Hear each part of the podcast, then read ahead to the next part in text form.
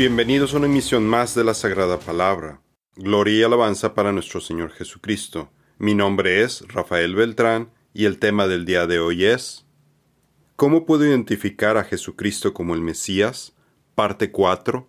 Continuación. No tiene aspecto hermoso ni majestad para que lo miremos. El profeta Isaías describe al Mesías como alguien que no iba a ser atractivo físicamente, sino que sería alguien de aspecto común. Creció delante de él como renuevo tierno, como raíz de tierra seca no tiene aspecto hermoso, ni majestad para que lo miremos, ni apariencia para que lo deseemos. Isaías 53:2. Esta profecía tuvo cumplimiento en Jesucristo. Cuando Jesús fue traicionado por Judas Iscariote, éste tuvo que identificarlo para que lo apresaran, y lo hizo con un beso. Esto significa que Jesús tenía un aspecto y una estatura común, de forma que no destacaba entre la multitud, al punto que tuvieron que pagarle a Judas, uno de sus discípulos, para que lo identificara y lo pudieran arrestar. Jesús no es alto, rubio y de ojos azules, como lo representan en las pinturas y estatuas en las iglesias, o como lo presentan en las películas de Hollywood. Más bien tenía un aspecto común para la región en donde vivía. Es más, probablemente tiene el cabello y ojos oscuros, su piel es morena y su estatura es mediana. Sin embargo, las escrituras son cuidadosas de no describirnos físicamente a Jesús. El Señor tenía muchísimos seguidores, pero no andaban tras él por su belleza física, sino por su mensaje, porque curaba enfermos, por sus milagros, sus enseñanzas, porque creían en él. El que lo estaba traicionando les había dado esta contraseña. Al que yo le dé un beso, ese es. Arréstenlo y llévenselo bien asegurado. Cuando Judas llegó, se acercó a Jesús y le dijo, Maestro, y le dio un beso. Marcos 14, 44 al 45. Fue despreciado y desechado por los hombres. Esta profecía viene en Isaías 53.3 y nos indica que el Mesías de Dios sería despreciado y rechazado, tal y como vemos con muchos profetas del Señor, quienes también han sido maltratados.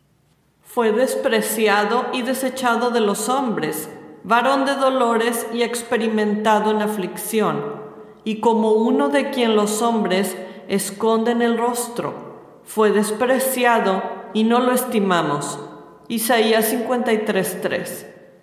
Esta profecía tuvo cumplimiento en Jesucristo. A pesar de que Cristo tenía muchos seguidores, también recibió un trato hostil por parte de muchas personas. Hubo quienes lo insultaron, diciendo que estaba endemoniado.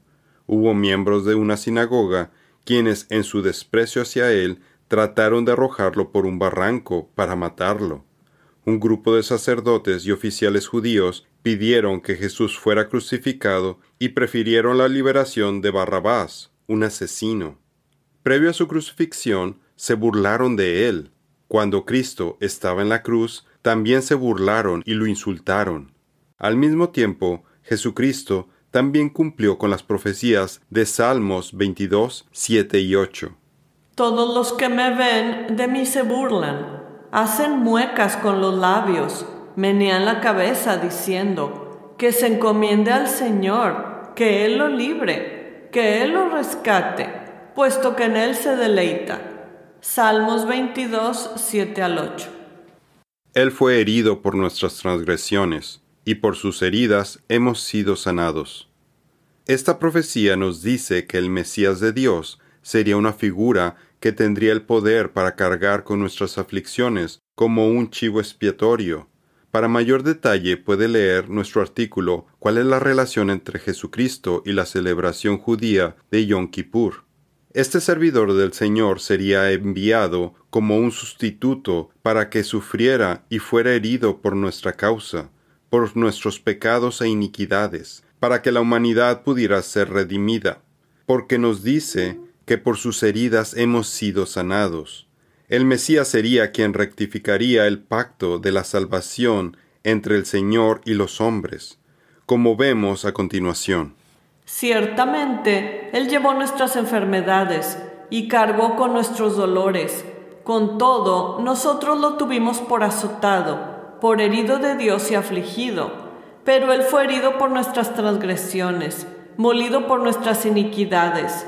El castigo por nuestra paz cayó sobre Él, y por sus heridas hemos sido sanados. Isaías 53, 4 al 5.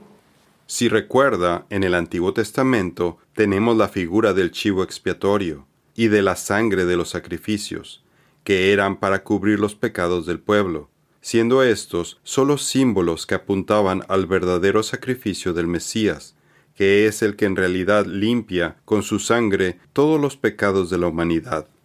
Pues según la ley, casi todo es purificado con sangre, y sin derramamiento de sangre no hay perdón.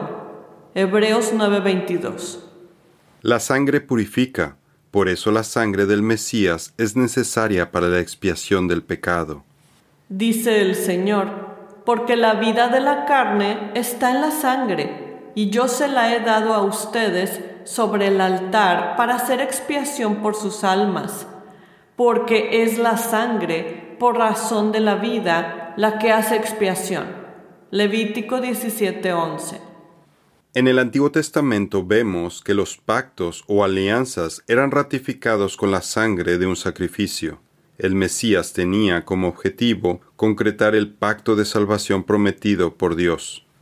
Entonces Moisés tomó la sangre y la roció sobre el pueblo y dijo, Esta es la sangre del pacto que el Señor ha hecho con ustedes, según todas estas palabras. Éxodo 24:8 estas profecías tuvieron cumplimiento en Jesucristo. Jesús, el Mesías, cargó con los pecados del mundo, fue azotado, fue herido por nuestras transgresiones durante su pasión y crucifixión, y aun cuando Jesucristo hizo todo esto por nosotros, fue rechazado, porque los judíos esperaban que el Mesías los liberara de la opresión de los romanos. Pero el plan de Dios estaba enfocado en acabar con enemigos más poderosos, el pecado y la muerte. A pesar de que Jesucristo sabía que todas estas cosas le sucederían en su primera venida, voluntariamente aceptó dar su vida por sus ovejas, para limpiar con su sangre todos los pecados, transgresiones e iniquidad de todos quienes hemos puesto nuestra fe en Él.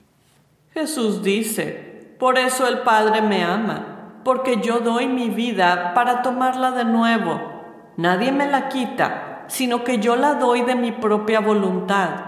Tengo autoridad para darla y tengo autoridad para tomarla de nuevo. Este mandamiento recibí de mi Padre. Juan 10, 17 al 18. La preciosa sangre de Cristo ratifica el nuevo pacto o la nueva alianza.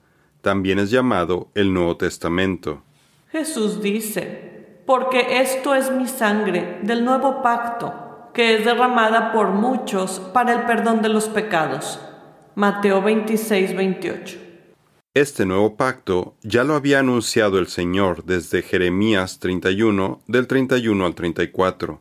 Vienen días, declara el Señor, en que haré con la casa de Israel y con la casa de Judá un nuevo pacto. Jeremías 31, 31. Este nuevo pacto involucra poner su ley dentro de nuestros corazones, cuando Dios nos envía a su Espíritu Santo, para que Él sea nuestro Dios y nosotros seamos su pueblo, y además de perdonar nuestras iniquidades, al no acordarse de nuestros pecados, con el sacrificio de Cristo, su sangre derramada, se confirma este nuevo pacto, que se manifiesta cuando Jesús nos envía su Espíritu desde Pentecostés. Dice el Señor, además les daré un corazón nuevo y pondré un espíritu nuevo dentro de ustedes. Quitaré de su carne el corazón de piedra y les daré un corazón de carne. Pondré dentro de ustedes mi espíritu y haré que anden en mis estatutos y que cumplan cuidadosamente mis ordenanzas. Habitarán en la tierra que di a sus padres, y ustedes serán mi pueblo, y yo seré su Dios. Ezequiel 36, 26 al 28. Su cara fue tan desfigurada más que la de cualquier hombre. El profeta Isaías nos da una profecía acerca del Mesías en donde nos muestra el sufrimiento que iba a experimentar, al grado que iba a quedar irreconocible. De la manera que muchos se asombraron de ti, pueblo mío, así fue desfigurada su apariencia, más que la de cualquier hombre, y su aspecto más que el de los hijos de los hombres. Isaías 52:14 esta profecía tuvo cumplimiento en Jesucristo. Las escrituras nos describen a grandes rasgos que Jesús fue golpeado en la cara. Le pusieron una corona de espinas sobre su cabeza. Fue golpeado con una caña en la cabeza. Pero aún con lo que la Biblia nos revela, no podemos alcanzar a imaginar la brutalidad y severidad con la que Cristo fue atacado hasta dejarlo desfigurado. Así nos demuestra el grandísimo amor que tiene por nosotros, el cual va más allá del sufrimiento que experimentó durante su primera venida. Adicionalmente, cuando Cristo fue levantado en la cruz, también dio cumplimiento a una señal profética dada a los israelitas en el desierto, cuando luego de desobedecer fueron mordidos por serpientes venenosas y Dios le dijo a Moisés que construyera una serpiente de bronce y la pusiera sobre un poste, de forma que quien volteara a verla sería sanado. Jesús hizo referencia a esta escritura aplicada a su vida cuando habló con Nicodemo. Jesús dice, y como Moisés levantó la serpiente en el desierto, así es necesario que sea levantado el Hijo del Hombre, para que todo aquel que cree tenga en él vida eterna. Juan 3, 14 al 15. En nuestra siguiente misión continuaremos viendo más profecías que fueron cumplidas por Jesucristo, para que nuestra fe crezca y se fortalezca sobre la piedra angular, el cimiento de nuestra fe. Como hemos visto, profecía tras profecía, solo Jesucristo las ha cumplido todas, tal y como lo prometió. Esto es algo que ninguna religión ni filosofía inventada por el hombre puede hacer. Esto es todo por el día de hoy. Los esperamos en nuestra siguiente misión. Que Dios los bendiga.